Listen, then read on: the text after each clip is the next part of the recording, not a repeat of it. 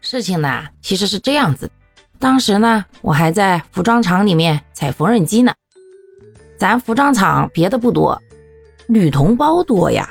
这都是女人，是不是经常约着一块儿逛逛街啥的呀？然后啊，有一次我就跟我一个比较要好的同事啊一起逛街去了。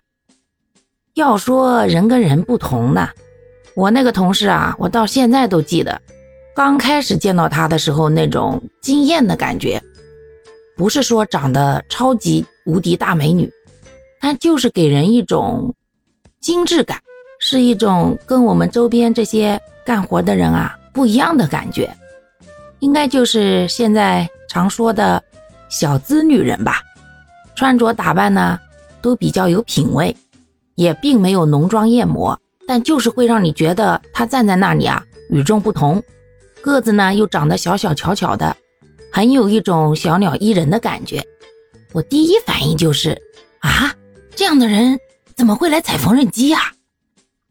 后来呢，混熟了，我还跟他开玩笑，我说像你这样的就应该像电影里一样，坐在那里翘个二郎腿，喝着一杯红酒，慢慢品味人生。结果把周围的人啊都逗得哈哈大笑。你说我跟这样的朋友上街，那是不是咱逛的店档次就不一样了噻？他经常呢去的就是那种看上去就很贵的店，那我一般我就是个陪客嘛。他进去挑衣服试衣服，我就给点自己的意见喽。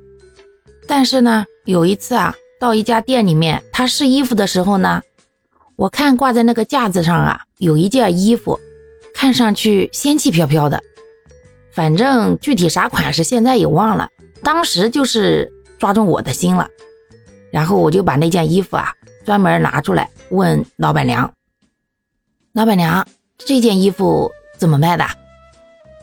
然后啊，人家直接看了我一眼，也没说太多，就说呀：“这衣服你穿不上，我们家的衣服啊，你也不用试了。”没有大码，价格告诉你啊也没用。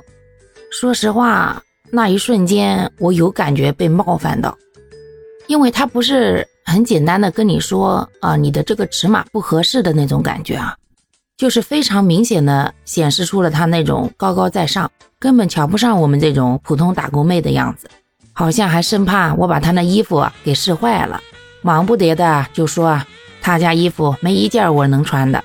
从里到外呢，都透露出一种你也买不起，你也不要浪费我时间的抗拒，而且还生怕别人感觉不出来，做的非常明显，连我那个朋友都感觉到不太好了。他衣服也不试了，我们俩就一起出来了。从那以后啊，我再也没有进过那家店，但是我记住了这个店，也记住了这个人。这事儿吧，也生动的给我上了一课，让我更坚定的明白了一些道理。至于是什么道理？接着往下听，不要走开哦。